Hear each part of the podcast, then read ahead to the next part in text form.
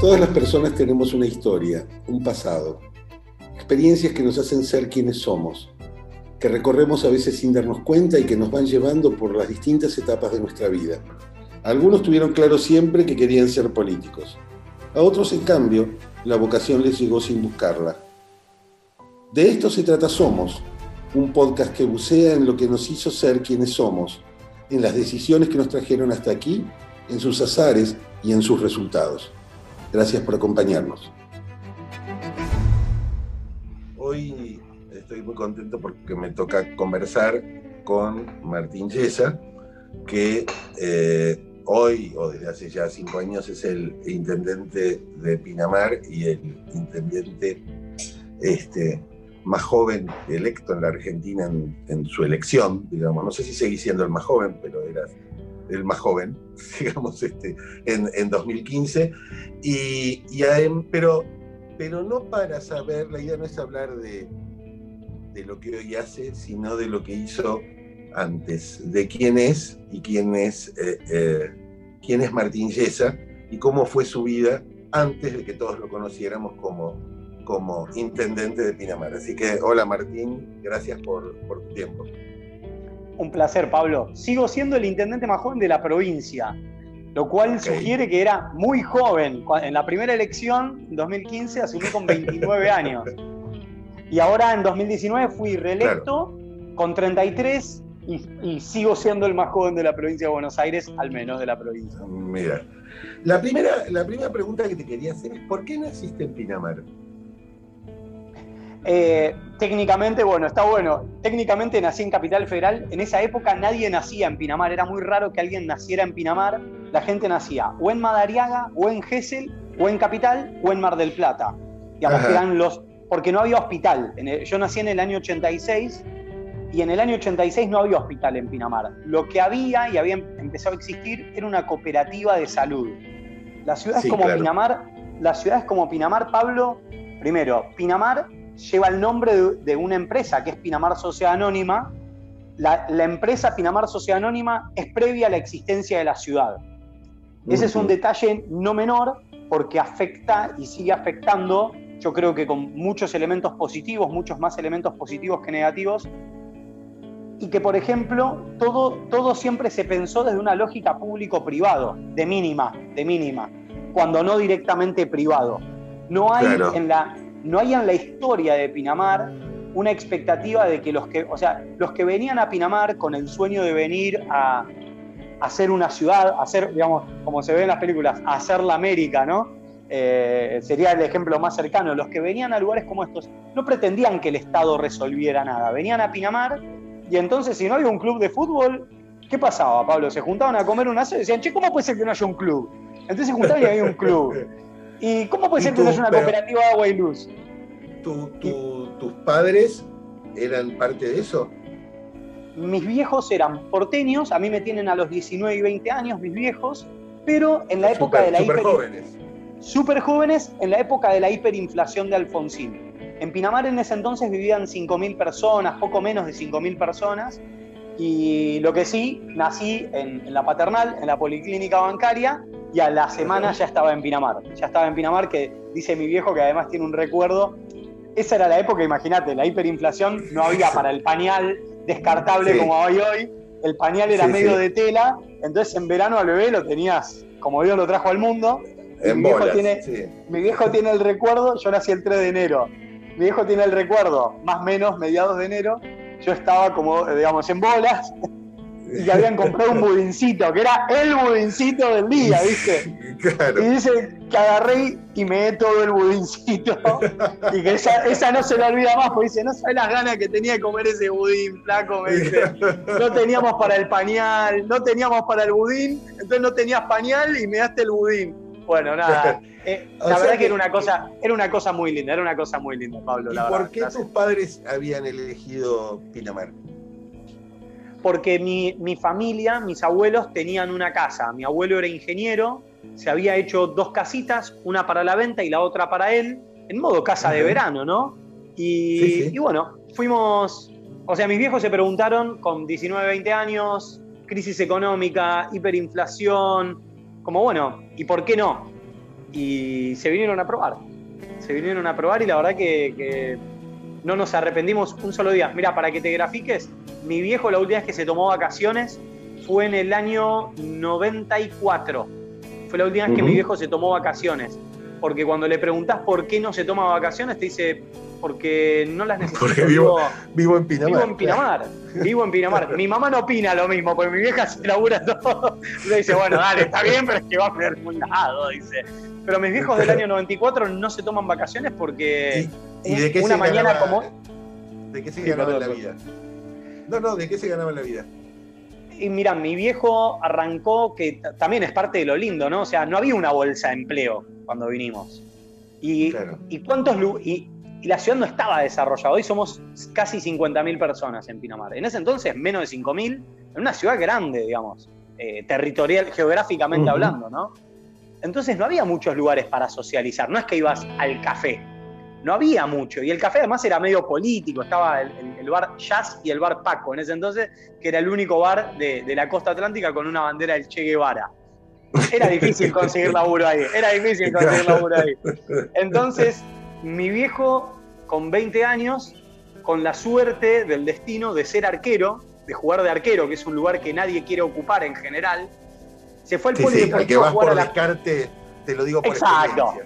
O sea, arquero siempre falta, arquero siempre falta. Entonces, con la virtud de ser arquero, eh, me acuerdo que lo acompañé, además, lo acompañé al polideportivo, y entonces, viste, che, falta uno, bueno, entra mi viejo, ataja, y bueno, partido tras partido en cuatro o cinco días, donde más o menos vieron, ¿viste? Pero te miraban de reojo, como, ¿y este, y este de dónde vino? ¿Y este, y este porteño? Eh, y ahí le ofrecieron una oportunidad de laburo. Le dijeron, che, mirá, hay un muchacho que está necesitando una persona para una inmobiliaria. Y bueno, mi viejo entró en una inmobiliaria, mi mamá venía de laburar en la, en la policlínica bancaria y empezó a laburar de telefonista en la radio Estación Marina, que era una radio eh, bastante importante en, Pinamar en aquella época.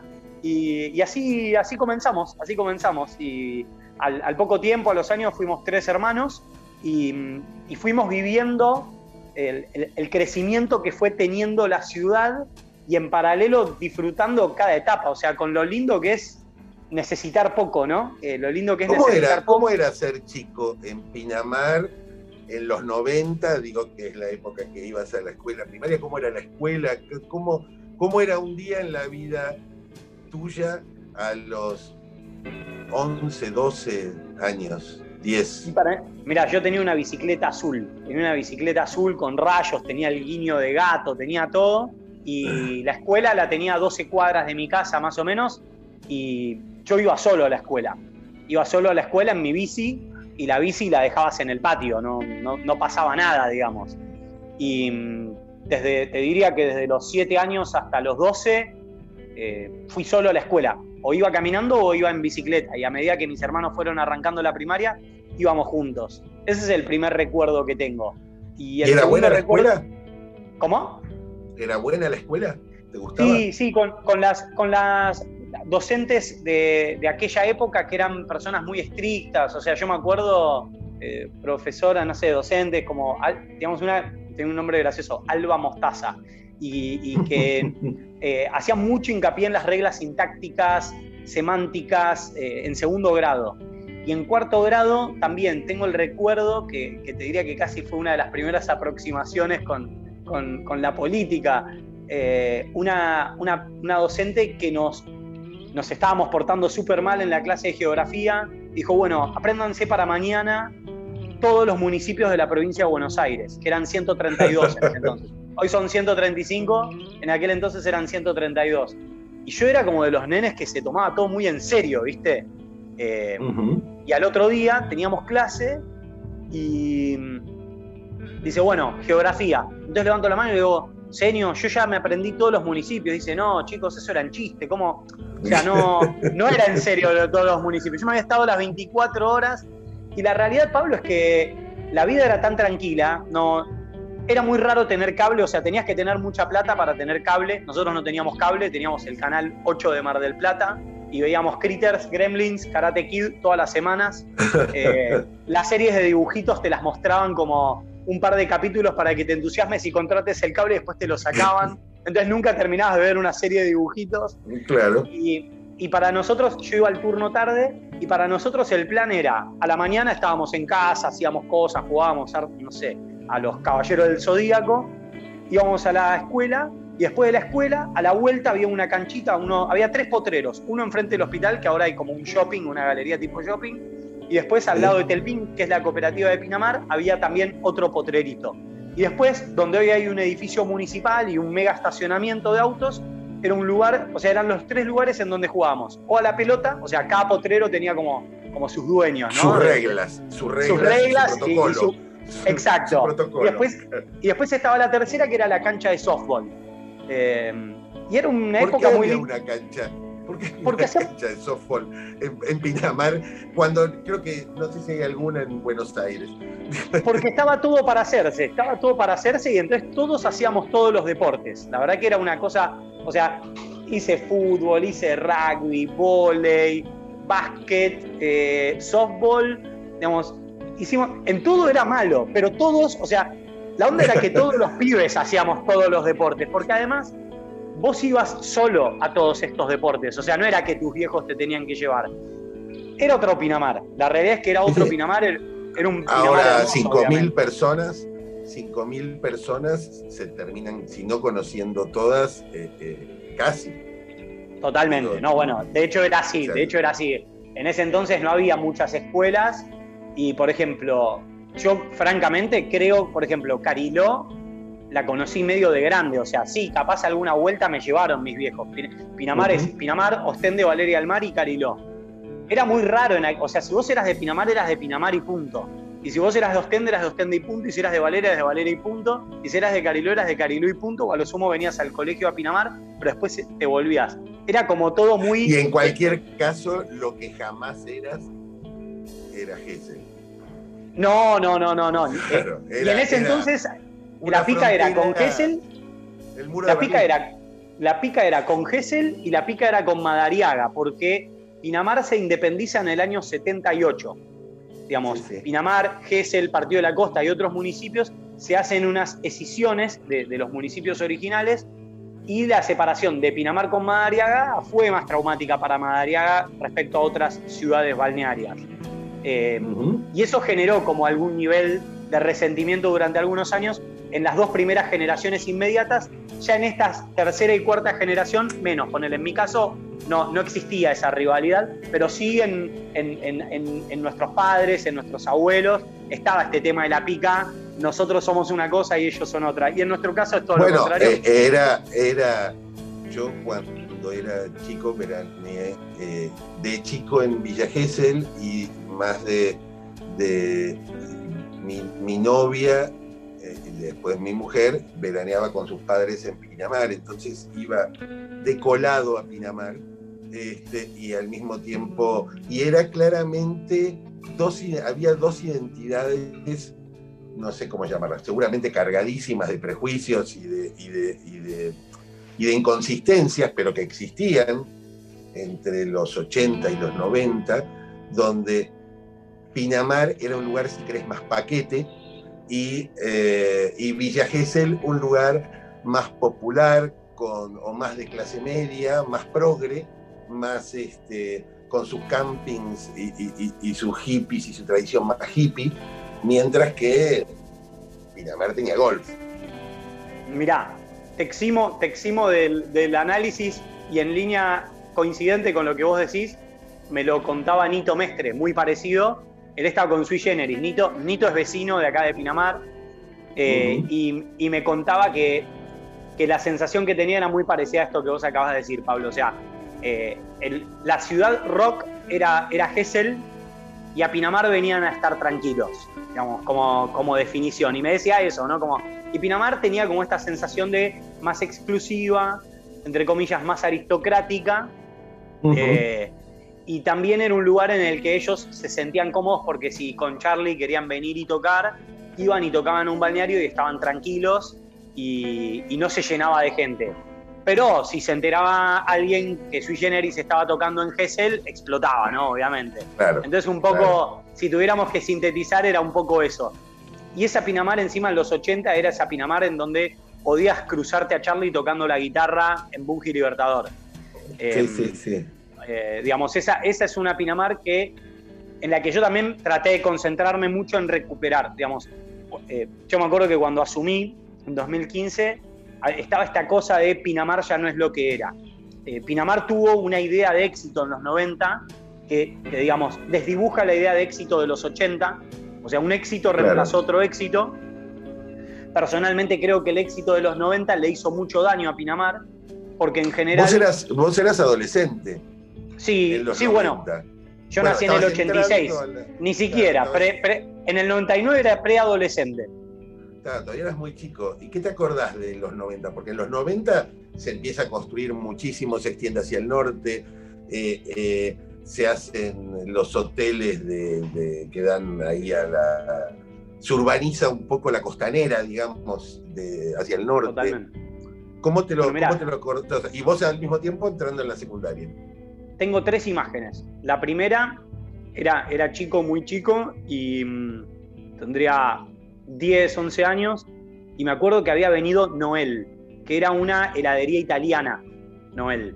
Y, o sea, si el cuarto, si el kilo de helado, en dólares, ¿no? Obviamente. En dólares creo que el kilo de helado estaba 4 pesos, por decirte. Estaba la heladería Macera, eh, había Sí. eh, el Piave, estaba 4 pesos el kilo.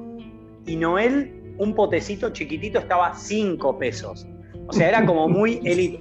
El- La primera imagen que tengo es esa, de ir caminando por un que estaba Noel, que me parecía inalcanzable, y que estaba lleno de nenes jugando, o sea, que iban ahí, se iban a los jueguitos, digamos, como que tenían mucha plata, ¿no? Y en paralelo las automotrices, que me parecían inmensas, me parecían gigantes, y, y todo este show. Y que nosotros íbamos al centro de Pinamar a comer, digamos, íbamos a merendar, porque tenías, por ejemplo, sucaritas de Kellogg's. ¿Dónde vivían? ¿Dónde vivían? ¿En qué parte? Es una zona que se llama la B5, digamos, lleva el nombre del Código de Ordenamiento Urbano. Es como una zona de bosque residencial de clase media, digamos. Eh, muy rodeado de bosque, eh, casas tranquilas, digamos, una casa de 100 metros cuadrados, mis viejos viven ahí todavía. Eh, es una casita de 100 metros cuadrados y estamos a 7 cuadras del centro y a 7 cuadras de la playa, a 7 cuadras, o sea, como muy linda ubicación estábamos nosotros. Y también, digo, y el plan era, a la tarde se iba a merendar al centro, porque estaban todas las empresas de publicidad en pleno 90, con muchas empresas de afuera que venían, te regalaban copos, esto, lo otro, jugos, En el gaseosas. verano. Eso En el verano, en el verano. era un páramo, digo, era. La ciudad era nuestra, la ciudad era nuestra en invierno, Pablo. La- en invierno la ciudad era nuestra. O sea, eh, andábamos en rollers, ponele, con 10 años te ponías los rollers y te ibas a andar por Bunge. Y capaz no te cruzabas un auto en toda la tarde.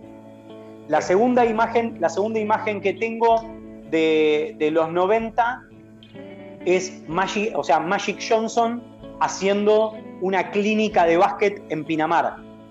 Habían traído, habían traído como una pista de, de hielo para eh, sustentable, no sé qué. O sea, lo digo para graficar lo que era el volumen de plata que se manejaba en Pinamar, ¿no? Y de show Sí, total. que, que estaba Magic Johnson y, y por esos días Sony había hecho un espectáculo láser que yo no lo vi en mi vida. Aún hoy lo veo en China o lo veo en Australia. En los 90 Sony hizo un espectáculo de luces láser que los que me, me están escuchando y, y capaz se las contaron, o sea, fue una cosa realmente grandiosa, Pablo. O sea, fue una noche. Y la tercera, que fue traumática para todos nosotros, fue el asesinato de José Luis Cabezas. ¿Por qué? Porque yo cuando lo asesinan a José Luis, yo tenía 11 años y ese año, la mitad del año no tuve clases o las clases eran medio raras.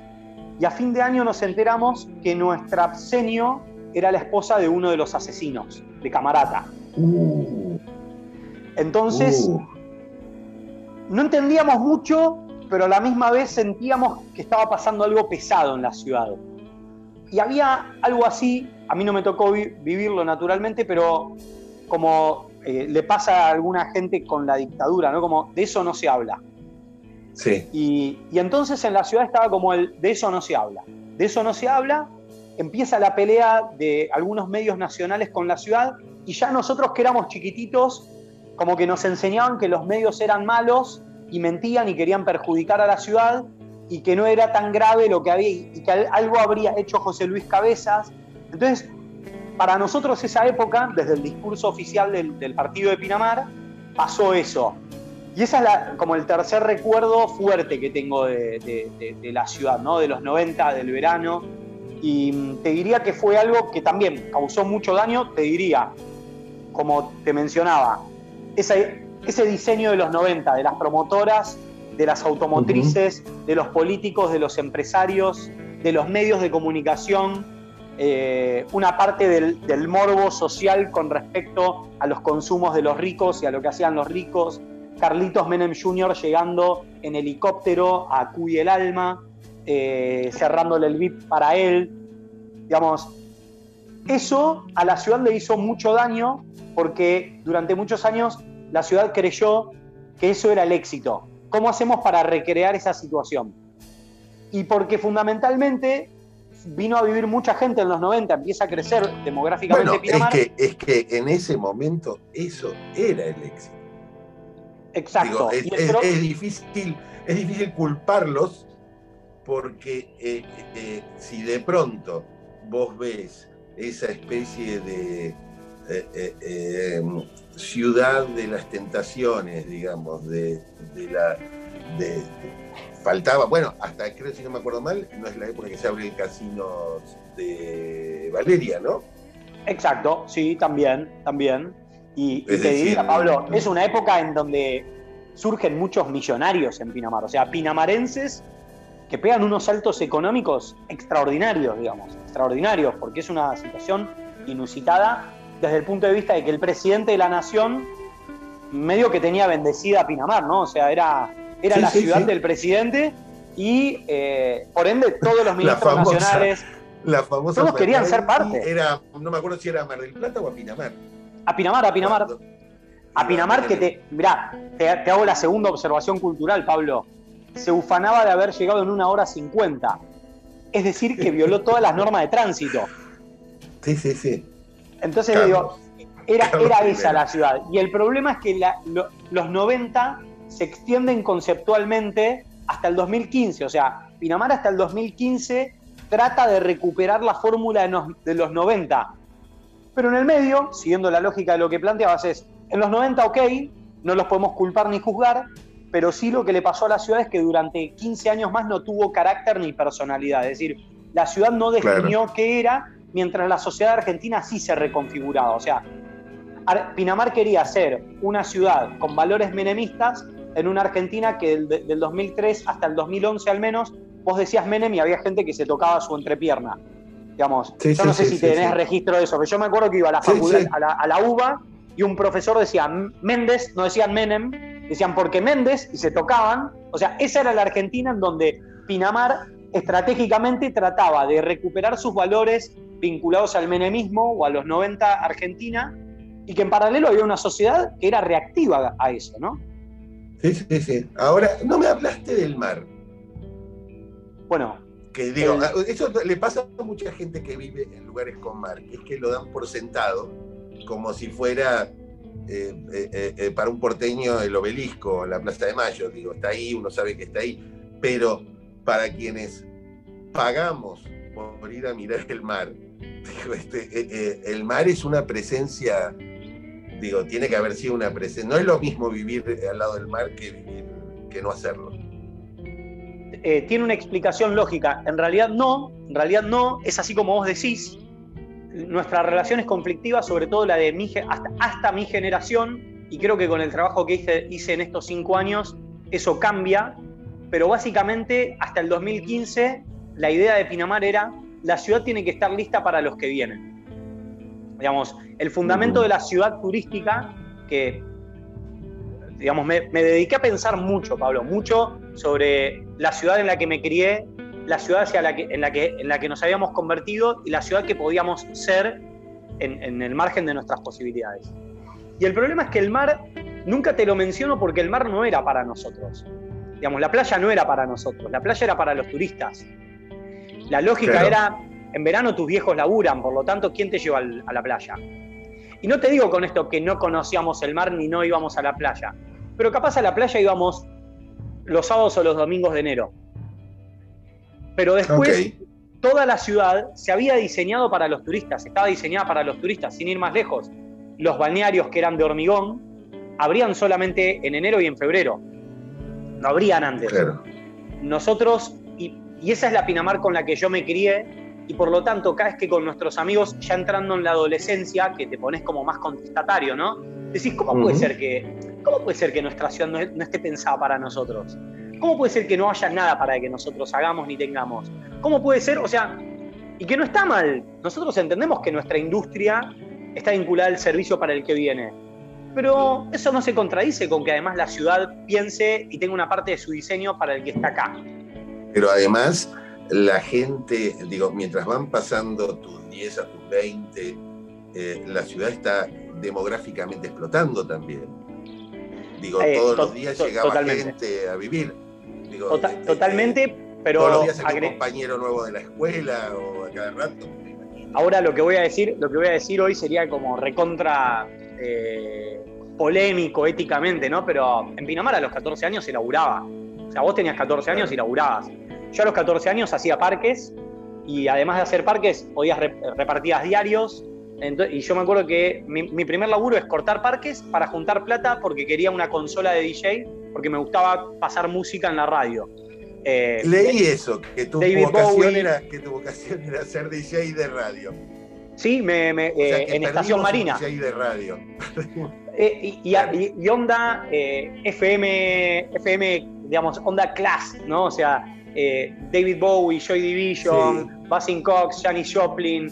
Eh, esa era la onda de la música que me gustaba, además que era también bastante contracultural para la época. ¿Le dedicabas tiempo a la, le dedicabas tiempo a la música que, leías? Ya digo, estamos hablando de Martín adolescente.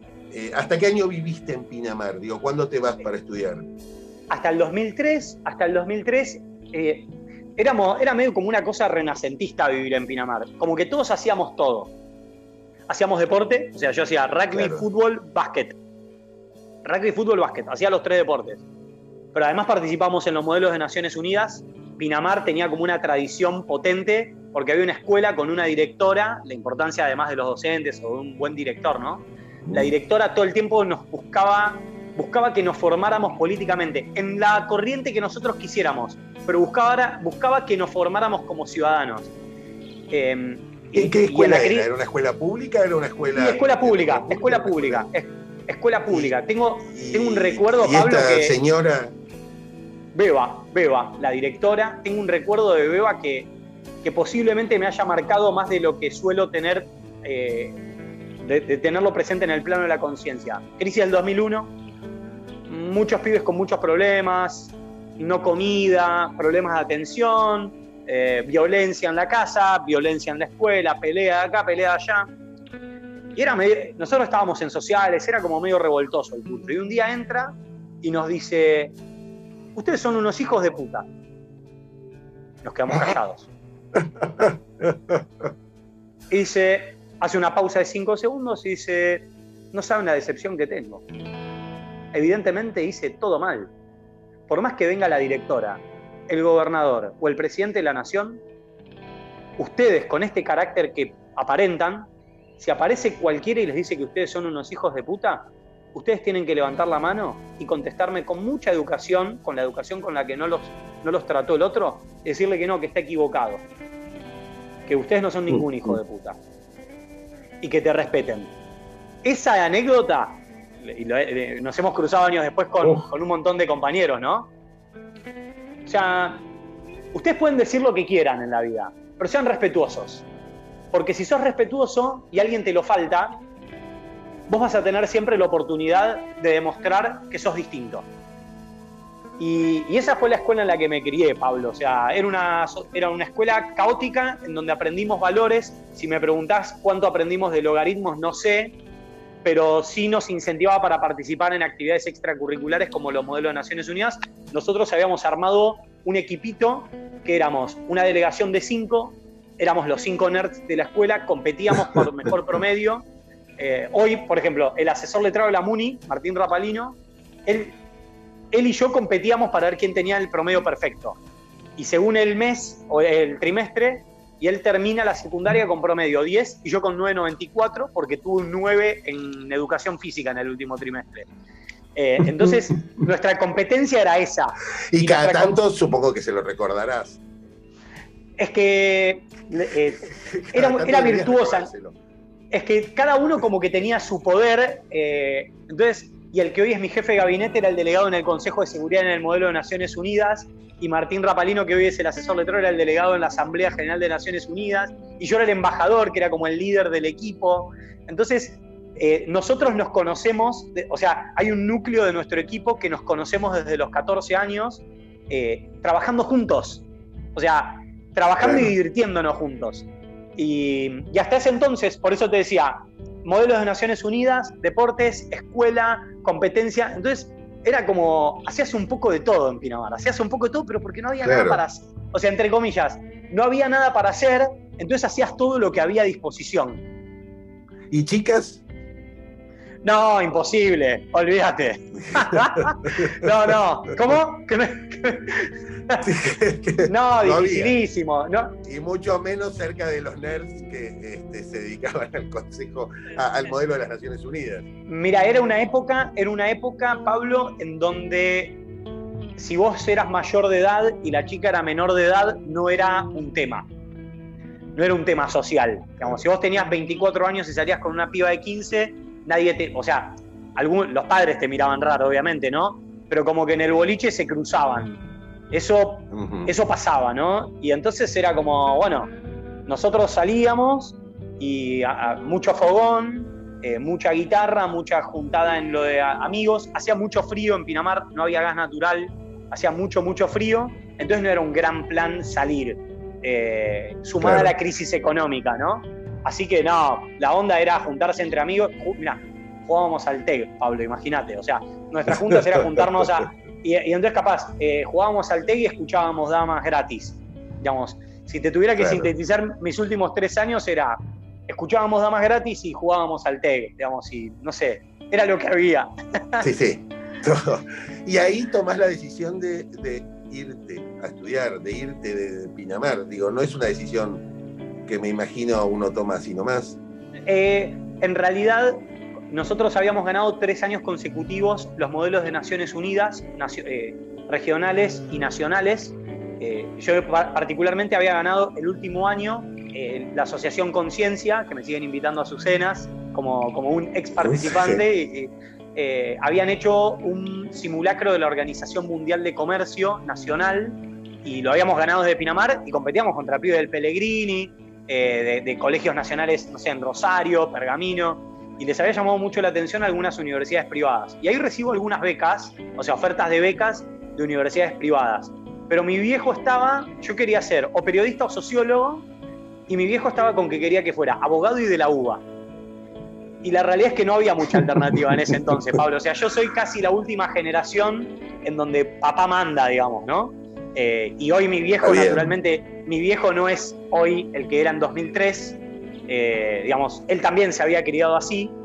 Y entonces era, bueno, si mi papá, que es el que paga mi educación, cree que tengo que ser abogado, bueno, tengo que ser abogado. Y me fui a estudiar abogacía a Buenos Aires. ¿Y el, y el eh, ni tu, viejo tenía título universitario? ¿Tu mamá? No. Ninguno de los dos, o sea que ibas a ser el primer universitario. Sí, ¿por qué? Porque mis viejos me tienen a los 19 y 20 años y, mi viejo tenía un buen pasar económico, eh, familiarmente. Eh, mi abuelo era ingeniero, pero a los seis meses de que nací, mis abuelos fallecen y mi viejo también pierde un hermano. Y con 20 años se encuentra con, la empresa de mi abuelo, que no sabía ni por dónde arrancar. Eh, no lo hablamos demasiado con mi viejo, pero creo que, creo, intuyo que medio que lo estafaron pero como en, mi familia somos livianos, como, bueno, por algo será, digamos, está bien. La vida eh, sigue. La vida sigue, punto. O sea, no, como que no se hizo mucho drama, digamos, obviamente la pasó mal, pero dijo, bueno, eh, hagamos otra cosa, hagamos otra cosa. Y, mi viejo eh, había estudiado en el Pellegrini y estaba estudiando economía en la UBA. Y bueno, ah, nací yo, nací yo. Compañero, de, compañero de colegio. Eh, bueno, mira, probablemente. y, a, los, y a los seis meses tuvo que largar todo. A los seis, a los seis meses él larga todo. Mi mamá bailaba en el Teatro Colón. Pero bueno, llegué yo, que claramente no fui planificado. Eh, nadie, digamos, es raro que alguien lo planifique, ¿no? A esa edad. Eh, además tenían sus propios planes, pero bueno, llegué yo y la verdad que, no me puedo quejar porque me criaron con muchísimo amor y la verdad que... Lo menos que podías hacer era darme gusto con la carrera. Bueno, era parte, de, era parte del mambo, ¿no? Pero bueno, era difícil y bueno, así me fue. Tuve una relación conflictiva con la carrera, la verdad. No soy abogado, estudié, hubo materias que me apasionaron muchísimo y hubo materias que no, que no podía. Derecho de familia ¿Y ¿Cómo era tu vida? ¿Dónde parabas acá? ¿Dónde parabas en Buenos Aires? Mi viejo tenía una oficina, una inmobiliaria, en Uruguay 680, en Uruguay y Viamonte, y yo vivía en la oficina de mi viejo, tenía una kitchenette y tenía un, un bañito, digamos, no era un baño completo, eh, tenía como la ducha con el lavatorio y el inodoro, o sea, las tres cosas juntas. El inodoro. Y ahí viví en dos un metro cuadrado, sí. Ahí viví dos años y medio, digamos, conviviendo en la, en la oficina de mi papá con un colchón en el piso. Y al primer año me acuerdo que es la época en donde hay explosiones en edificios, Pablo, no sé si te acordás, y, empiezan a intimar a las empresas de gas y empiezan a intimar a los consorcios que tenían las, las instalaciones avejentadas. Así que durante un año me duché con agua fría. Y si no me duchaba en el gimnasio, digamos, mi viejo me pagaba el gimnasio para poder ducharme en el gimnasio. Pero a la mañana, si no sé, habías salido a la noche y a la mañana tenías que hacer algo, la ducha era ducha fría y para cocinar no podía, era comida de microondas o directamente, no había como hoy la cocina eléctrica, o sea, estamos hablando del año 2004-2005, eh, no, había todo lo que hay hoy. Digamos, no lo resolvías con una cocina eléctrica. Ni había, ni había el delivery, ni el desarrollado como está hoy con los, eh, eh, ¿cómo se llaman? Las empresas estas que te traen las cosas hasta tu casa. Sí, tipo takeaway, bueno. Y, y, a las, y, a la, y mi primer trabajo en Capital es en un juzgado de meritorio y, eh, trabajaba explícitamente a 34 metros de donde estaba. Yo vivía en Uruguay 680 y el juzgado estaba en Uruguay 714. Y, y siempre, fui medio, siempre fui medio sarmientito, Pablo. Siempre llegaba media hora antes a todo. Entonces el juzgado abría a las 7.30, yo, llegaba a las 7. Pero hay estructuras en donde si, si, haces esas cosas, en general no te premian, en general te cargan de más trabajo cuando sos así y a mí me acuerdo que me tocaba desparalizar expedientes. Entonces todos los días yo trabajaba desparalizando expedientes en un edificio, Uruguay 714, que había sido ¿Qué quiere decir desparalizar? Ah, mira, espera, ahora me contás lo de la morgue, pero ¿qué quiere decir desparalizar un expediente? Cuando un expediente no... Obvio, cuando un expediente no tuvo movimiento por mucho tiempo, el, el juez o la jueza, en este caso, mandaba archivo, digamos, cuando no tuvo movimiento en un año, por ejemplo, dos años, lo mandan archivo. Y a mí me tocaba ir a desparalizar expedientes.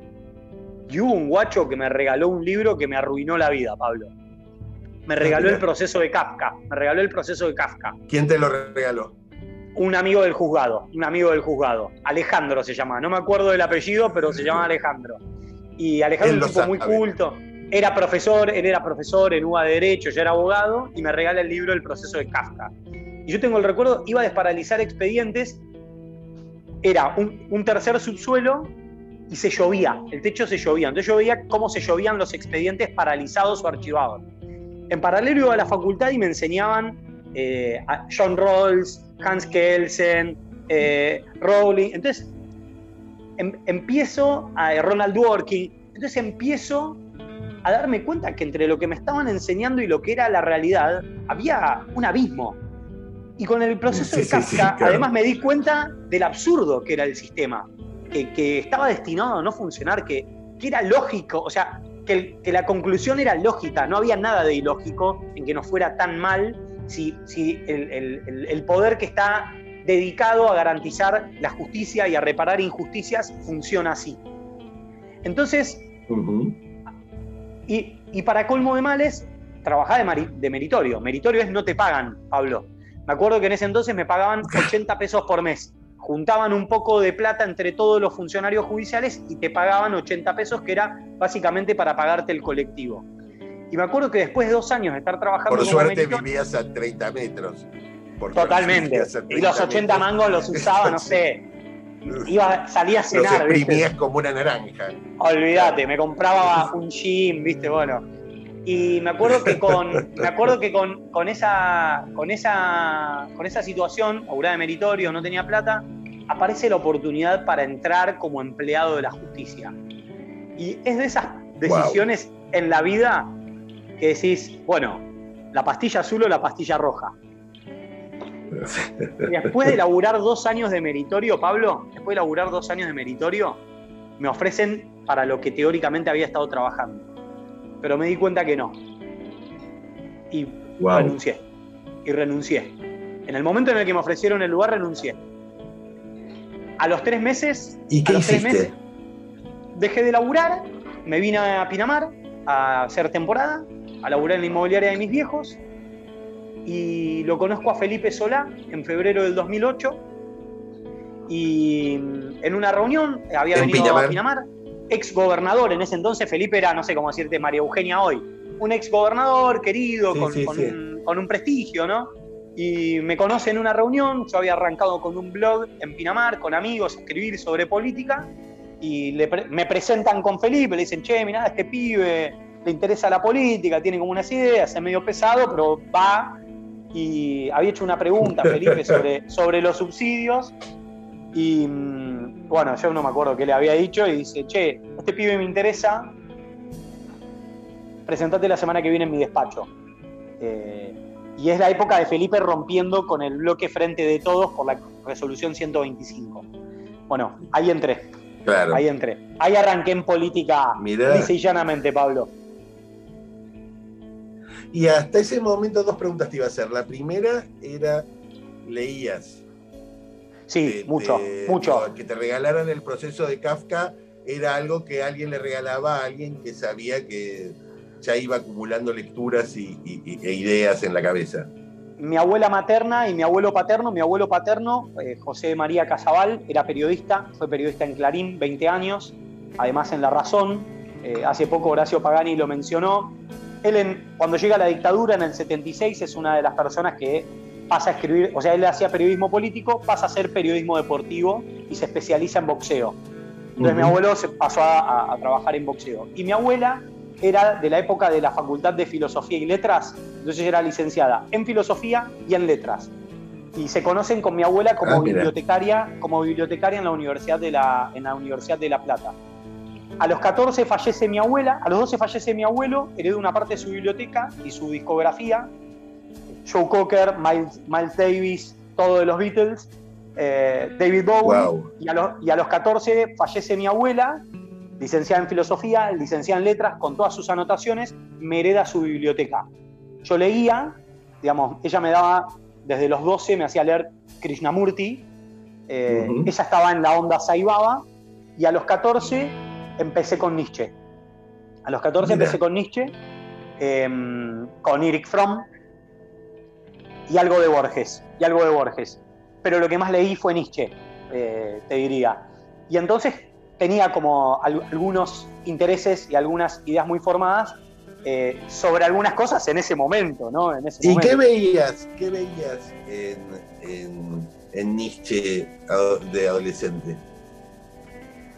Creo que lo que más me atraía de Nietzsche era, en ese momento creo que sentía que me daba la posibilidad de ser inteligente, todos mis compañeros eran católicos, todos mis compañeros como que tenían la familia perfectita, y creo que lo que más me gustaba de Nietzsche era la idea de, no aceptar no aceptar las cosas tal como te las imponen, sino que hay un esfuerzo por hacer, primero de no juzgar, primero de no juzgar, y en segundo lugar, en, aceptar esta, esta, expresión que está en más allá del bien y del mal, ¿no? que dice, ten cuidado cuando miras al abismo porque puede que el abismo mire dentro de ti.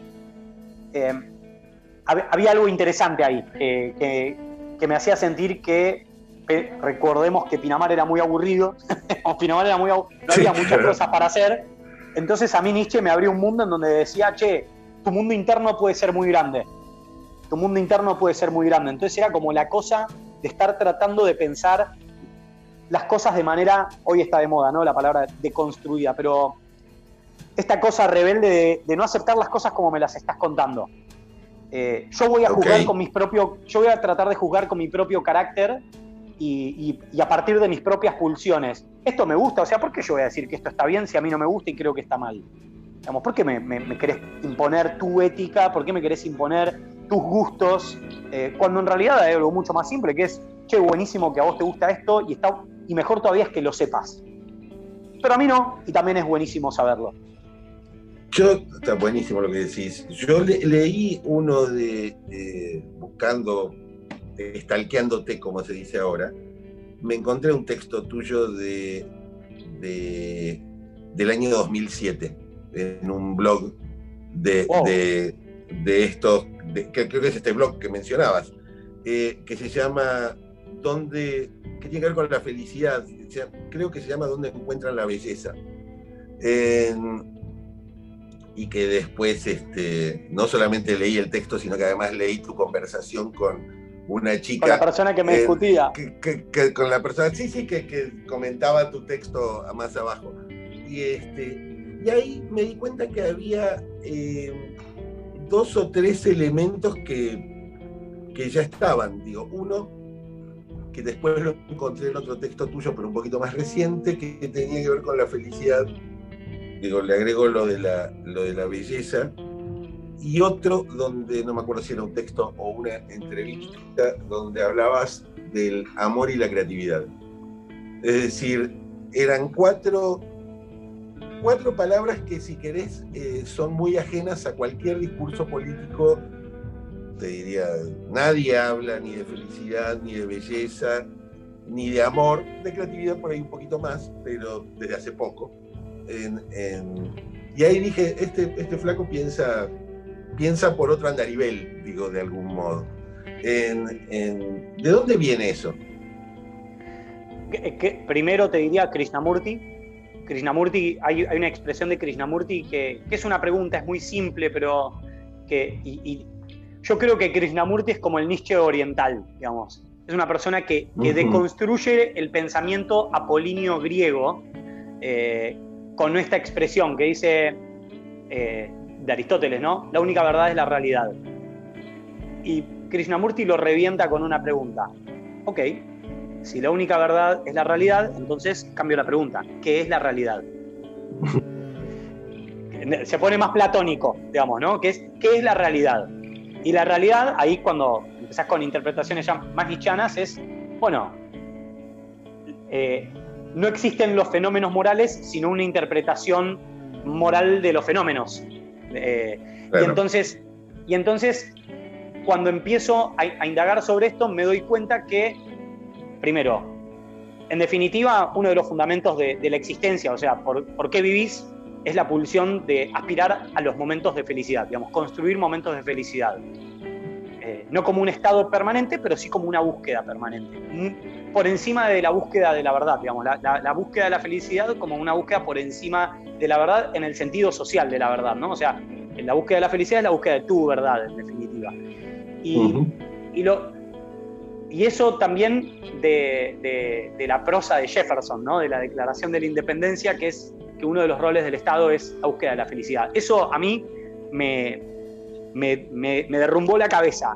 Y sobre la creatividad, concretamente, en realidad es una creatividad. Yo creo que si hay algo, yo creo que si hay algo innovador que eh, el PRO le trajo a la política, aunque hoy parezca quizás se haya quedado un poco de lado, es eh, haber sido, que, es un grupo de personas que piensan en la felicidad de, de los ciudadanos, digo, eh, de sus conciudadanos.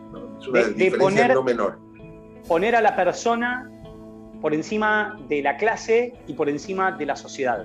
Esto parece un hecho no menor, pero, y, por eso te diría, sobre la creatividad concretamente lo que pienso es en la destrucción como una forma de creatividad. Y la destrucción, a veces uno tiene la percepción de que la destrucción es destrucción física, digamos, que tenés que romper algo. pero muchas veces la destrucción es conceptual, porque la, digamos, lo que te ata es algo conceptual, es una tradición, es algo que se acepta con naturalidad o como, o como un fenómeno natural. Y eso también a mí me representa, porque creo que en esa destrucción, que muchas veces es conceptual, hay algo. Y lo que vos decís, recién, decías recién del PRO, creo que es una idea potente. Hay un, hay un psicólogo clínico que ahora estoy siguiendo mucho y que me, me fascina, que es Jordan Peterson. Él es un, en, Canadá es un, es un liberal de izquierda, en la tradición de Rorty, eh, te diría, y de Dewey, que lo que dice básicamente es, el problema de, de las interpretaciones neomarxistas de la sociedad es que cuando concretamente se habla de la lógica de cupo, cupo de género, cupo trans, clase, clase política, clase media, clase alta, o sea, una, una mirada marxista de la sociedad, el problema es cuando tu identidad grupal se convierte en tu identidad primaria. Cuando tu identidad grupal se convierte en tu identidad primaria, entras en un proceso de cosificación o mínimamente de desindividualización. Y yo creo que lo, relevante del PRO en la discusión política en la Argentina y que probablemente, si tuviera que hacer una autocrítica, nos falta más énfasis, nos hace falta hacer más énfasis, es que nuestra identidad primaria es el sujeto que tiene una identidad secundaria que es grupal, por supuesto, digamos, esto los que vimos una mente brillante sabemos, ¿no? Digamos, si viste la película, no, no leíste el teorema de Nash, pero la teoría de juego de Nash, pero sí, es cierto, es la mejor felicidad posible para el individuo, no alcanza para el grupo, pero si la mejor felicidad posible para el individuo trata de buscar la mejor felicidad posible para el grupo, estamos más cerca del óptimo. Pero no es la felicidad grupal asegura la felicidad del individuo. Esa es una idea autoritaria. Eso es una idea autoritaria y, lamentablemente fue parte de un paradigma en la manera de pensar la política en la Argentina durante por lo menos 60, 70 años y nosotros tenemos este desafío que es destruir la identidad grupal como una identidad primaria para tratar de trabajar por la felicidad de los individuos y asegurar el mejor resultado social posible. Buenísimo. Y, eso sin amor no es posible. Y eso sin amor no es posible. O sea, tenés que amar a las personas. Eh, y, ese también es un desafío de todos los que buscan el cambio o todos los que buscan ser creativos. ¿Vos sos creativo o vos querés, vos querés cambiar algo porque lo odias o vos querés cambiar algo porque lo amás? Parece sutil, pero se nota. En las entrañas, esta es la, parte irracional, ¿no? Se nota cuando alguien quiere cambiar algo porque lo odia o siente desdén o desprecio, y dice, bueno, esto no me gusta, lo voy a cambiar. Y otra cosa es, siento que puede ser distinto, siento que puede ser mejor. No acepto las cosas tal y como me las estás mostrando. Creo que tu planteo es sencillamente equivocado y lo podemos hacer de una manera distinta porque amo lo que hacemos y amo lo que podemos ser. Parece sutil, pero se nota. Eh, no, no, sí, y creo que no es, no es, sutil y creo que se nota. Digo, el, yo me preguntaba, de pronto, frente a una tradición intelectual como la nuestra también, que tiene que ver muy poco con pasar a la acción, porque cuando pasas a la acción, eh, te pasa como te pasaba entre la facultad y el juzgado en el que laburabas. Digo, Obvio. Eh, eh, la, la realidad en el mundo de las ideas funciona de determinada manera pero la realidad en el mundo del trabajo, digo, sea el trabajo de la política en este caso, eh, eh, es diferente. Vos eh, de pronto entras a, tu primer paso, también por lo que vi, fue este trabajo con Felipe Solá, después pasaste, después entraste en el gobierno de la ciudad en el área de, de juventud. ¿Y eso fue cómo y por qué? En 2011, bueno, yo con Felipe le, tengo, le tengo un aprecio infinito, fue una persona muy generosa, muy inteligente, muy formado. Em, mi trabajo con Felipe me sirvió para, darme cuenta de algunas cosas. Primero, que el poder afecta, el, poder afecta. La inercia del poder en las personas afecta, tiene consecuencias fisiológicas. pasa factura. Si tuviéramos en criollo, pasa factura. Y está este cuadro de, de Goya, que que a mí me marca, lo, vi en 2012, que es Saturno devorando un hijo. Saturno devorando un hijo. Que es Saturno, un oráculo le dice que uno de sus hijos eh, va a nacer y lo va a matar y lo va a suplantar. Entonces Saturno, consumido por el poder, ¿qué hace? Empieza a comerse a cada uno de sus hijos, los manda a matar a cada uno de sus hijos. Hasta que uno se salva, lo mata y lo suplanta, Júpiter. Y yo lo que pensaba sobre eso era, me acuerdo en ese entonces mi viejo, el sueño de él era que fuera abogado y que lo suplantara en la inmobiliaria. con los años se puso su propia inmobiliaria. Y, me acuerdo que cuando vos estás en una familia saludable, tu viejo no solamente busca lo mejor para vos, sino que incluso para él sería un orgullo y una admiración que vos puedas continuar una línea, ¿no? O sea, yo, yo traje, traje el testimonio hasta acá, me encantaría que vos lo lleves hasta allá. Eh, entonces, tuve la suerte de criar. Obvio, tuve, la suerte, tuve la suerte de, formarme en una familia saludable, saludable, y, entonces me di cuenta que había algo en el poder, en Saturno puntualmente, que digo, ¿cómo, ¿cómo puede ser que el poder te lleve a creer que te tenés que comer a tus hijos? Y es que si vos no haces nada, nada, como, como no cuidarte con la comida, como no tratar de hacer algo de ejercicio, bueno, tiene consecuencias eso. O sea, el metabolismo no te va a acompañar siempre. Y el metabolismo intelectual no te va a acompañar siempre. Entonces la inercia del poder degrada, que es el segundo principio de la termodinámica, además, ¿no? O sea, todo sistema cerrado tiende a la entropía, tiende al caos. ¿Y por qué, por qué tomo la decisión? Además, yo en ese entonces, afectado, influenciado por, por el peronismo, por la marcha peronista, y vi una cosa que me volvió loco de Mauricio, en esta lógica que hablábamos de la destrucción para la creación que fueron las bicisendas. O sea, a mí Mauricio me conquista en 2011 porque estaba encarando, o sea, había encarado el proceso de bicisendas en un año electoral. Y me voló la cabeza porque estaba todo el mundo insultándolo. Era una persona que, yo me acuerdo que en ese entonces era algo, las elecciones de 2011 en la ciudad fueron algo así como se equivoca pero hace. Pero yo no sentía que se estuviera equivocando, además. Yo sentía que lo que estaba haciendo era refrescar y devolverle la ambición con la que fue soñada y diseñada la ciudad de Buenos Aires. Y poco a poco fui madurando la idea de no trabajar más con Felipe. Y me acuerdo que estaba en la montaña. Yo amo la, hago montanismo, hago, subo, subo montañas y hago trekking, hacía trekking de montaña antes de ser intendente. Y me escribió Frank Quintana, que me dijo algo así como: Dejate de boludear y venite a trabajar en serio que queremos cambiar el país. Y a la semana fui, me junté con él. ¿A Fran lo conocías de dónde? ¿A, Fran lo conocías? De debates de juventud. Yo desde el 2009 me invitaban a programas de televisión para debatir con la cámpora que estaban haciendo ahí. La cámpora no tenía ministros, no tenía nada, estaban como, todos estábamos como medio, ¿no? con, con la melena, viste, como ninguno de traje. Entonces era como una cosa y, con Fran nos conocíamos de debates en La Nación, en Clarín, eh, las juventudes políticas. Las juventudes políticas que éramos, no sé, 250 personas en la Argentina. No éramos muchos más, era como una...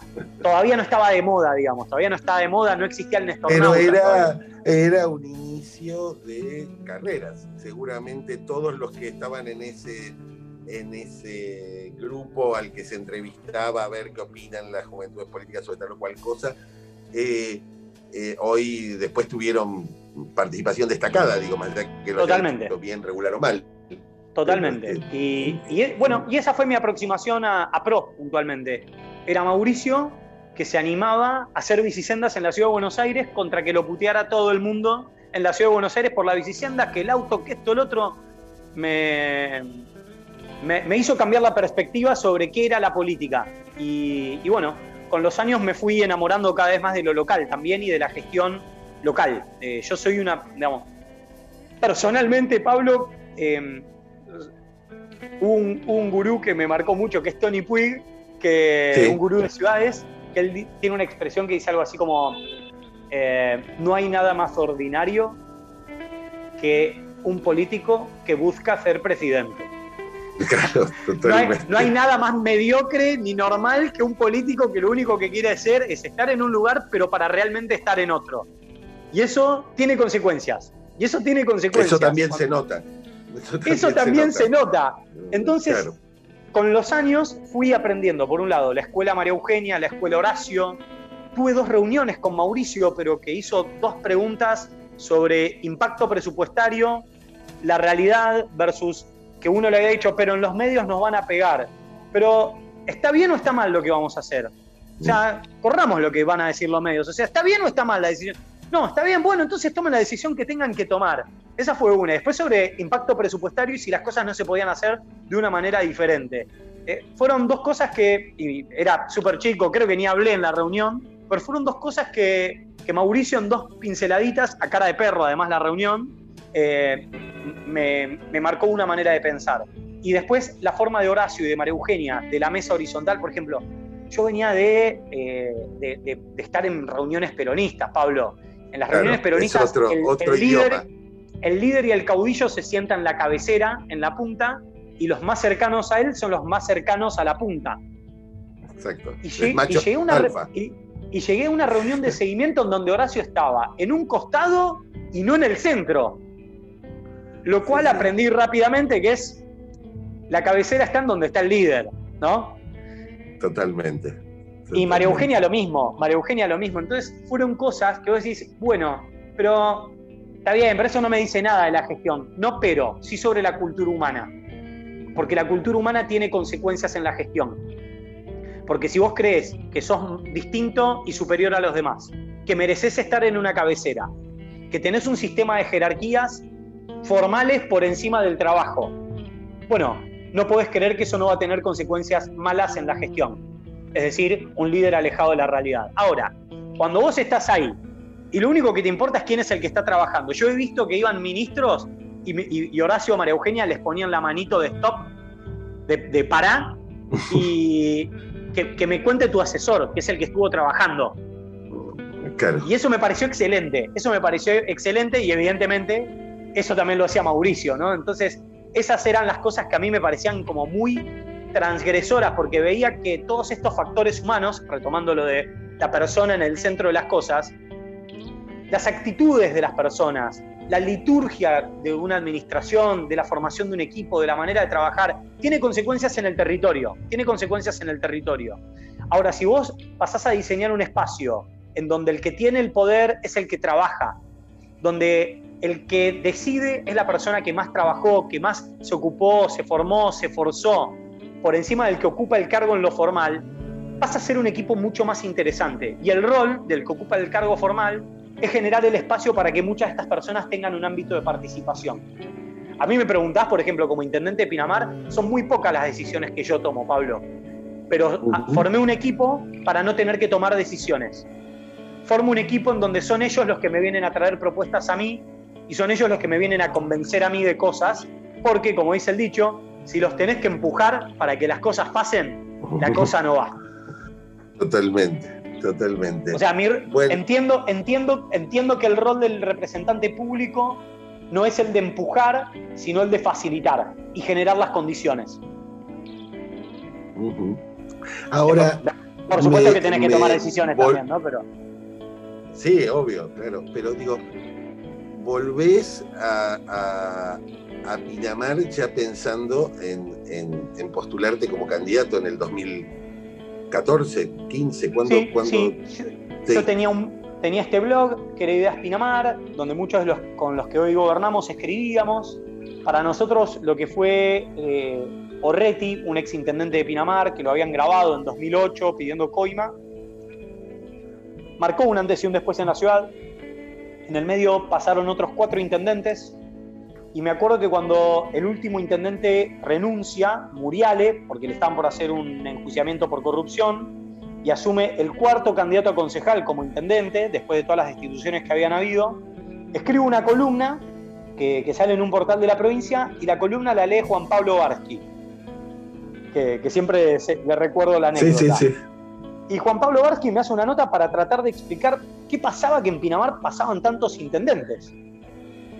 Y hago la nota de un amigo de Pinamar, una persona, un deportista muy destacado de Pinamar, que hoy me acompaña y ha encabezado una de nuestras listas, Javier Pisolito, me dice textual, voy a decir textual, les pido disculpas, me dice, ¿cuándo pones mm. los huevos? ¿Cuándo pones los huevos que hacen falta? Y te venís a hacerte, y venís a hacerte cargo de la situación. Y ahí empecé a pensar, ¿y, ¿y por qué no? en el plano ideal en mi cabeza era me vuelvo a los 33. Digamos, me vuelvo a los 33, termino una etapa en Buenos Aires y me vuelvo a los 33. Bueno, se aceleró el proceso y María Eugenia candidata a gobernadora. Y entonces la pregunta era, ¿y por qué no? Y bueno, empecé con, mi mejor amigo y su hermano, eh, poniendo una sombrilla, escuchando a los vecinos. No teníamos plata, no teníamos absolutamente nada. Pablo, no teníamos ni auto. y mm, lo que empezamos a hacer es, a través de Facebook, los vecinos que tuvieran ganas de charlar con nosotros, nos juntábamos a charlar.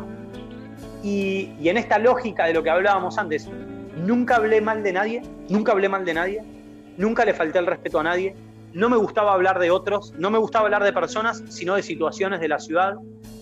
Y en los primeros cinco meses, o sea, entre octubre del 2014 y junio de 2015, que era el momento en el que se cerraban las listas, yo había visitado entre 250 y 300 casas de familia. No tenía local partidario, pero había ido entre 250 y 300 casas de familia, un promedio de 12 casas de familia por día, 40, 45 minutos, algunas veces eh, una hora y media, y pedía específicamente que no me armaran reuniones de más de cinco personas. Porque si hay más de cinco personas hay algo que se pierde, y si hay alguien que te quiere contar algo sensible, no lo va a contar una reunión de 20 personas. O al menos no lo va a hacer sintiéndose cómodo. Entonces, yo preferiría, preferí, prefería desgastarme más personalmente, pero, pero entender qué era la ciudad, qué era la ciudad, porque en paralelo yo escuchaba a los representantes políticos de Pinamar que estaban en cargos, que me veían con desdén, mirá el pibito este, que se piensa que con Facebook y yendo a las casas de familia, nosotros hacemos acto, nosotros hacemos choripaneada, todas cosas que nosotros con, en estos años lo deconstruimos, ¿no? Pero, pero en ese entonces la política era pancarta, afiche, pasacalles, acto, choripán. Sí, sí. Y bajar mercadería, como, se, como le dicen. Bajar, mercadería. Y a cada casa de familia a la que yo iba, después de charlar sobre la ciudad y la ciudad que, soñábamos y queríamos, finalmente les preguntaba directamente si, si, si, en algún momento me voy a abrir el local y por algún motivo el partido decide que puedo ser un candidato a intendente, si podía contar con su apoyo y que me encantaría que me ayudaran con otras familias invitándome a sus casas. Y así fue, Pablo. Terminé el 2015 con casi 800 casas visitadas. ¿Te gustaba hacer eso? Sí, sí, sí. Eh, eh, lo, eh, como hablábamos antes sobre el tema de la justicia y el proceso de Kafka, ¿no? O sea, mm. lo que más me encantaba y que, que veía la oportunidad y entendía la importancia de la responsabilidad, que es. Hay un tema de los Beatles que es Eleanor Rigby. Father Mackenzie, writing the words of a sermon that no one will hear. Yo sentía, después de todas las reuniones con los vecinos, que había una dirigencia política que no, que no hablaba de sus problemas, que, no, que hablaba en un lenguaje distinto al del ciudadano, que hablaba de problemas que no tenían los vecinos, que tenían posiciones emocionales que no tenían los vecinos, digamos, impostura, exageración, como, por ejemplo, una cosa, ibas a de un vecino, che, no, la verdad estaría bueno si pudieran cambiar el foco. Vos escuchabas a un político y era, es un desastre el funcionamiento del alumbrado público. Che, más tranquilo, más tranquilo. Che, miren, la verdad, creo que una de las oportunidades que hay es lograr, digamos, hacer que funcione mejor el área de alumbrado público. Eh, tenemos este plan, este plan, este plan. Punto. No, no casi me pareció un desafío literario, te diría Pablo, o sea, con consecuencias políticas que era hay que usar menos adjetivos. Eh, y, Total. Y, digamos, adjetivar menos. Y es muy típico de. Yo cuando lees en Twitter y querés ver cuando alguien está impostando, te dicen junto al gran Pablo Abeluto, junto al gran Martín Yesa. Es mentira, no piensa eso, no siente eso. O sea, si lo tiene que decir, si tiene que aclarar que sos grande, es innecesario, porque literal, digamos. Entonces, eso yo lo veía, porque además tiene un componente autoritario adjetivar cuando aspirás a ser un representante público. Cuando vos adjetivas, te pones en la posición de estoy a favor o estoy, estoy en contra. Me hace acordar a Bush con la, con la invasión a Afganistán. Whether you are with us or against us. O sea, estás con nosotros o estás contra nosotros. Entonces, yo dije, yo no voy a, no voy a adjetivar, porque cuando adjetivas te sometes a juicios. Lo que voy a exponer son hechos. Hechos, hechos, historias y realidades, cosas con las que no puedas discutir hace poco leí una, entrevista que le hacen a Obama que me pareció la síntesis perfecta de esto, que es, vos podés tener tus propias interpretaciones, pero lo que no vas a poder tener son tus propios hechos. Y yo construí una relación con los vecinos en base a hechos. Por eso hoy, es el día de hoy, que me pasa con funcionarios nuevos cuando se incorporan a veces a la gestión, que es, ¿por qué no contaste esto todavía? Porque todavía no ocurrió. Yo lo que más cuido es la confianza con los vecinos, la confianza con los ciudadanos. En el momento en el que yo sé que arranca y hasta que no sé que va a terminar y no tengo 100% asegurado que va a terminar, no lo cuento. Valoro muchísimo mi relación de confianza con los ciudadanos, porque pueden tener sus propias interpretaciones, lo que no van a poder tener son sus propios hechos. Te hago las dos últimas. Eh, una es cuando le dijiste a, tu, a tus padres, eh, reuniste a la familia, voy a ser intendente o quiero ser intendente o me voy a postular para intendente, ¿qué pasó? Esa es una. Y la segunda es, ¿y qué aprendiste de, en estos cinco años? ¿Qué te cambió la cabeza, además de que te casaste, tuviste un hijo? Digo, o sea, tu vida, tu vida personal siguió eh, eh, de vuelta, en paralelo, digamos, al, al, laburo. Bueno, lo primero, eh, queda raro decirlo de uno mismo, pero creo que en todas las escuelas siempre está el pibe que todo el mundo dice, ese va a ser presidente. Pero es un hecho de la realidad que cuando iba desde, que, desde la primaria, mis compañeros en general decían, vos vas a ser presidente. Docentes decían, vos vas a ser presidente. Es más, nuestro último spot de 2015 es la abuela de un amigo que cuenta, dice, y Martincito, ¿vos te acordás? Dice, yo te, yo te dije en, años 95, 94, vos vas a ser intendente, pero vas a ser presidente un día. Entonces, con mi familia y con mis amigos, las personas que me conocían, en realidad no era, ellos ya sabían que era una consecuencia natural que yo algún día me presentara como intendente de Pinamar. Era, era algo obvio, pero los el intendente sabía que yo en algún momento iba a ser candidato a intendente. Siendo, teniendo 20 años, sabían que yo en algún momento iba a ser candidato a intendente de Pinamar. Eras la joven promesa. Era una joven promesa de la ciudad, se podría decir de alguna manera. Así como había gente que, escribía muy enojada como esta no puede ser nuestra joven promesa, mirá cómo piensa, es, un facho, es un no sé qué, ¿viste? Entonces, esa, era, la, esa era la, la relación y me acuerdo que junté a mi familia, junté a mi familia, a ellos habían pasado una situación muy fea el año anterior, era un momento en donde en Pinamar, en la provincia de Buenos Aires, el principal problema era la inseguridad. Eh, Pinamar estaba muy mal, mucho apriete, mucho robo, robo calificado y a mi familia la habían maniatado en casa, los habían rociado con nafta y los amenazaban que los iban a prender fuego. Y eso a mi familia le pasó factura durante algunos años. Y, me acuerdo que... Lo, no para menos les pedí una merienda, que esto, y esto además, Pablo, para el que nos esté escuchando, a cualquier persona que quiera tomar la decisión de, dar un paso más, le recomiendo que se tome el minuto de hablarlo con la familia, porque, porque no es una decisión personal. O sea, cuando uno se mete en un lugar de pública exposición, es una decisión grupal. O sea, primero es individual, pero luego tiene que estar... Está metiendo a su familia. Vos estás metiendo a tu familia. Vos estás metiendo a tu familia. Por lo tanto, sería egoísta no consultarla. Entonces, les pedí una merienda, les dije que quería ser intendente de Pinamar, les dije que no quería ser concejal, que yo creía que podía ser intendente y empecé a trabajar en la construcción de un equipo. Veían el crecimiento, también veían que un montón de gente tiraba buena onda y veían que los malandras de la política me tiraban mala onda. Entonces era como, bueno, esto está bien, ¿viste? Y, ¿Y qué cara pusieron? No, de orgullo, de orgullo. Eh, entiendo que aceptaron con respeto, aceptaron con respeto que, yo me haya tomado el trabajo de conversarlo con ellos. Digamos, eh, ellos creo que fue, agradecieron que me tomara el momento, conversamos, charlamos. Mi mamá estaba más preocupada por, bueno, pero hijo, van a decir estas cosas de vos. Mi papá, viste, el papá es como más negador, ¿no? De eso, como, bueno, pero no pasa nada. Y, mi hermano, yo soy hermano mayor, tengo otros dos hermanos, un hermano y una hermana, eh, que además eh, mis hermanos también son una masa, o sea, eh, en mi caso, intendente a los 29 años, mi hermano con 27 tenía uno de los bares más grandes de Pinamar, arrancó con una barra y tenía un, era, tenía un bar grande, y mi hermana, desde que tiene 23, tiene un emprendimiento de bikinis que hoy es enorme, tiene 27 puntos de venta en todo el país.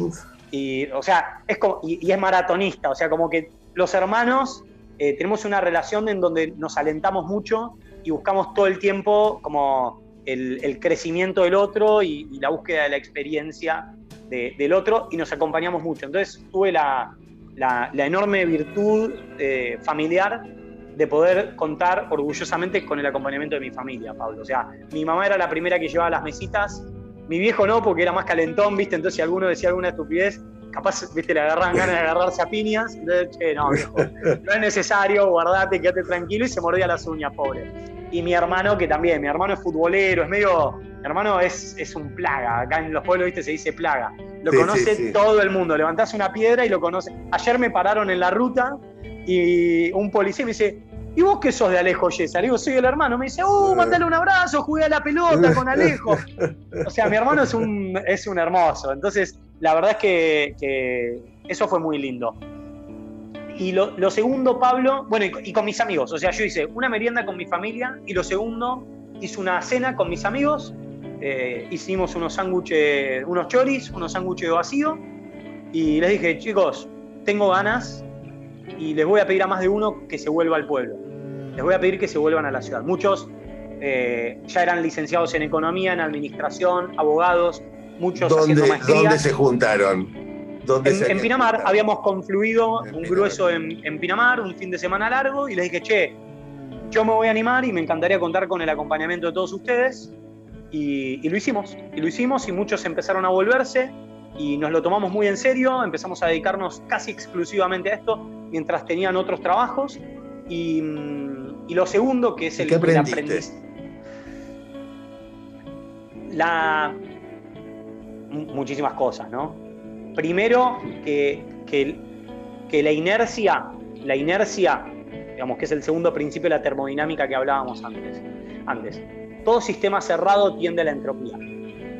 Vos para mantener el ritmo y, la, la, lógica de cambio, yo soy intendente de Cambiemos, juntos por el cambio. El cambio requiere vibración, requiere movimiento.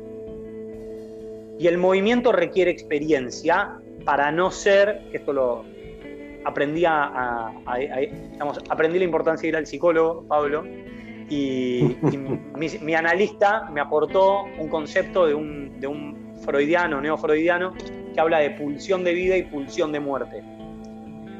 Hay cambios que buscan la vida y hay cambios que son autodestructivos, que es, che, tampoco te pases de la rosca, tampoco te pases de rosca. O sea, que es cuando vos pensás que sos algo, que es una imagen caricaturizada de vos, ¿no? Que, bueno, ¿quién sos? Bueno, vos sos el que demolió los balnearios, entonces tenés que hacer, todo el tiempo tenés que estar demoliendo balnearios o símil.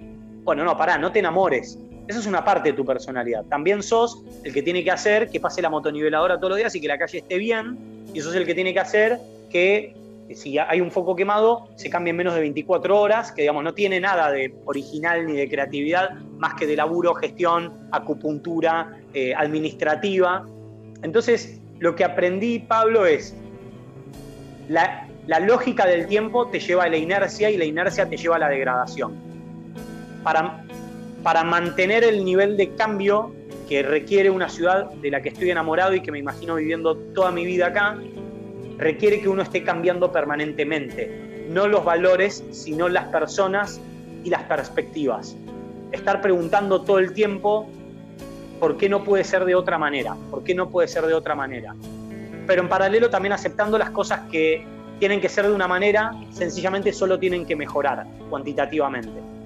Y lo segundo, la, verdad es que no me podría quejar, creo que me, me han tratado muy bien todos los medios de comunicación, y la inercia de, la popularidad te puede llevar a estar enamorado de la foto, pero la foto, porque lo vi en otras personalidades políticas, y eso creo que fue un, fundamento de por qué hacemos las cosas como las hacemos y para qué hacemos las cosas como las hacemos y cómo hacemos las cosas, que es la, guarda con la foto, guarda con la lógica de la foto, porque se te puede volver en contra. Se nota, como hablamos, ¿eh? se nota, digamos cuando, cuando hay una lógica de foto. Y aprendí que la potencia está en el proceso. Digamos, lo realmente novedoso está en el proceso. Y, este psicólogo clínico que te hablaba antes, Jordan Peterson, hablando de cualquier otra cosa, dijo una frase que a mí me gusta mucho, que es, ten cuidado con la experiencia que no te has ganado. Y la foto no te da experiencias. La foto no te da experiencias. El proceso sí. La equivocación te da fotos. La... experiencias solo en fotos. Sí, te diría narcisísticas, buenas o malas. El proceso te da la posibilidad de mejorar intelectualmente. Entonces vos me decís, y si mañana tuvieras que hacer el frente marítimo, ¿lo, harías, lo harías una cosa que no sé, a nivel, en, general, la renovación del frente marítimo que hicimos fue una cosa muy elogiada por un montón de gente. Yo hoy no lo haría igual, digamos. Hubiera sido mucho más transgresor. Entiendo con el diario del lunes que traté de hacer lo mejor posible en ese contexto en donde me costó muchísimo, eh, incluso te diría en términos de imagen, digamos, la ciudadanía del primer año no valoraba positivamente lo que habíamos comenzado en Pinamar porque era muy escéptica. Y aprendí a, valorar la importancia de la experiencia. O sea, ten cuidado con la experiencia que no te has ganado. Ten cuidado con la experiencia que no te has ganado. La experiencia es importante.